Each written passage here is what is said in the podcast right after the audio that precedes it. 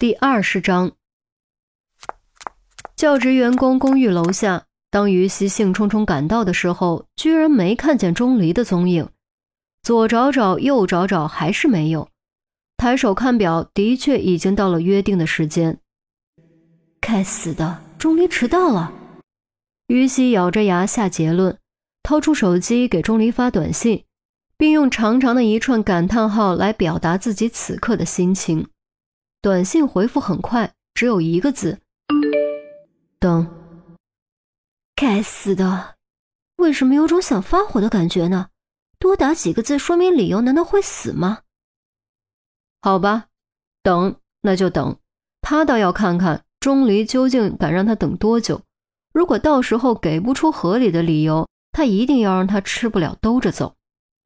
怀着满腔愤懑，于西开始在楼下踱步。凡路过的人都会纳闷的看他一眼，这一等就是足足半个小时。当钟离出现在视野中，于西登时就炸了，气势汹汹冲了过去，瞪着钟离，重重甩出两个字：“理由。”钟离似乎完全没有感受到于西的怒火，居然还有心情吸了一口橙汁，然后才用理所应当的语气说：“我才大三，我得上课。”你难道想让我翘课？这完全出乎预料却相当合理的理由，瞬间将于西堵得哑口无言。不过他很快就想到了另一个发飙的关键点：那你为什么不将时间定晚一点，害我傻等半个小时？很好玩吗？钟离眨了眨眼睛，依旧用理所应当的语气说：“我以为能翘课的，结果被发现了。你。”于西的怒火又被堵了回去。好啊，明明是自己想翘课，居然还有脸反问，这脸皮到底得多厚啊！本来应该很顺利的，谁知道突然换了个不认识的老师。算了，不说这些，上去看看。钟离说完，拾阶而上，刚走两步，突然转身将另一杯饮料递给于西：“喏，补偿。”一杯果汁就想打发我？这杯不是果汁，是可乐。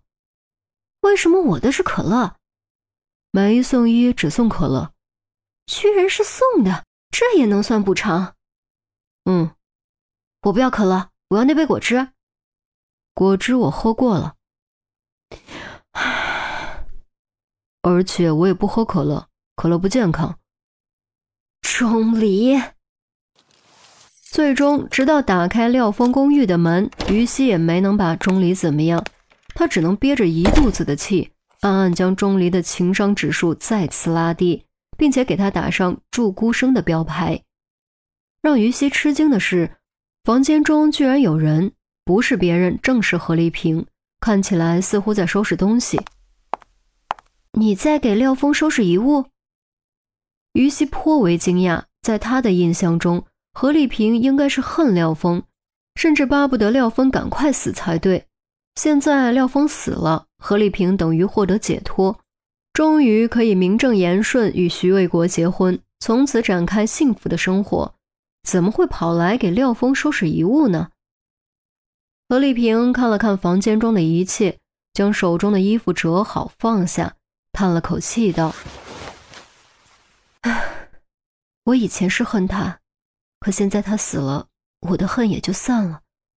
仔细想想，我也有责任。如果不是我把孩子弄没了，如果不是我出轨，又怎么会闹到今天的地步呢？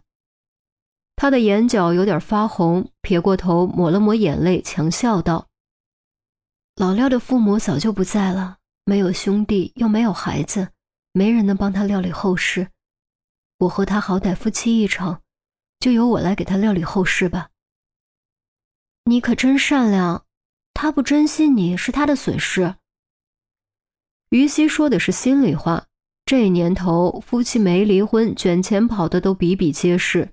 何丽萍能在廖峰死后主动帮忙料理后事，真的算是仁至义尽了。我可担不起善良二字，只是图个心理安慰而已。倒是你，真谢谢你们帮我。不然我都不知道该如何活下去。何丽萍深深给于西鞠了一躬。哎呀，不客气，不客气，这是我们警察应尽的义务。都说全那畜生，就让他在监狱里好好反省吧。哦，对了，我们想再随便看看，找找可能遗漏的线索，可以吗？当然可以，你们随便吧。何丽萍苦笑着转头看了钟离一眼，于西也转过头，当时为之气结。就在他和何丽萍寒暄的时候，钟离居然已经自顾自开始四处翻看，完全没有征得同意的打算。没礼貌，于西嘟囔着，气鼓鼓也开始四处查找，注意力主要还是跟着钟离，因为他对该找什么完全没有头绪。这里又不是案发现场，只是普普通通的小公寓而已，一眼就能看个大概。这样的地方又能有什么线索呢？钟离就好像完全没有听见于西的话，从柜子里的衣物找到床上的痕迹，再到卫生间洗手池，从墙角到墙面，再到天花板，专心致志查看房间的每一个角落，甚至还趴在地上往沙发底下瞅，不断嗅着鼻子，活脱脱的人形猎犬。于西火气散尽，差点被逗得笑出来。哪有这样找证据的？真当人鼻子是狗鼻子呀？然而钟离还真找到了。只见钟离将手伸到单行沙发底下，费力摸索片刻，居然捏出了一粒硬质胶囊。胶囊还很完整，上面有一点点污渍。药丸，你就找到了这个？于西问：“谁家不备点药？再说这里是医学院。”药丸简直不要太常见。钟离无视于西，跑到卫生间仔细闻了闻，又跑回来拿起垃圾桶仔细闻了闻。正当于西感觉有点反胃的时候，突然他不耐烦似的将垃圾桶整个倒了过来，任由里面的垃圾哗啦啦散落满地，奇怪的酸臭味随之弥漫，闻之欲呕。于西和何丽萍都吓了一跳，于西捏着鼻子嫌恶的向后退。抱怨道：“喂，你发什么疯啊？”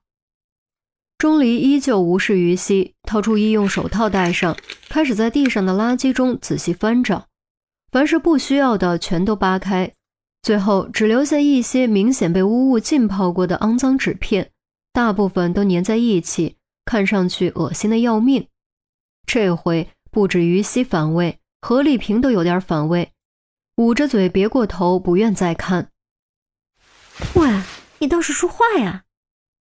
于西强忍着凑过来推了钟离一把。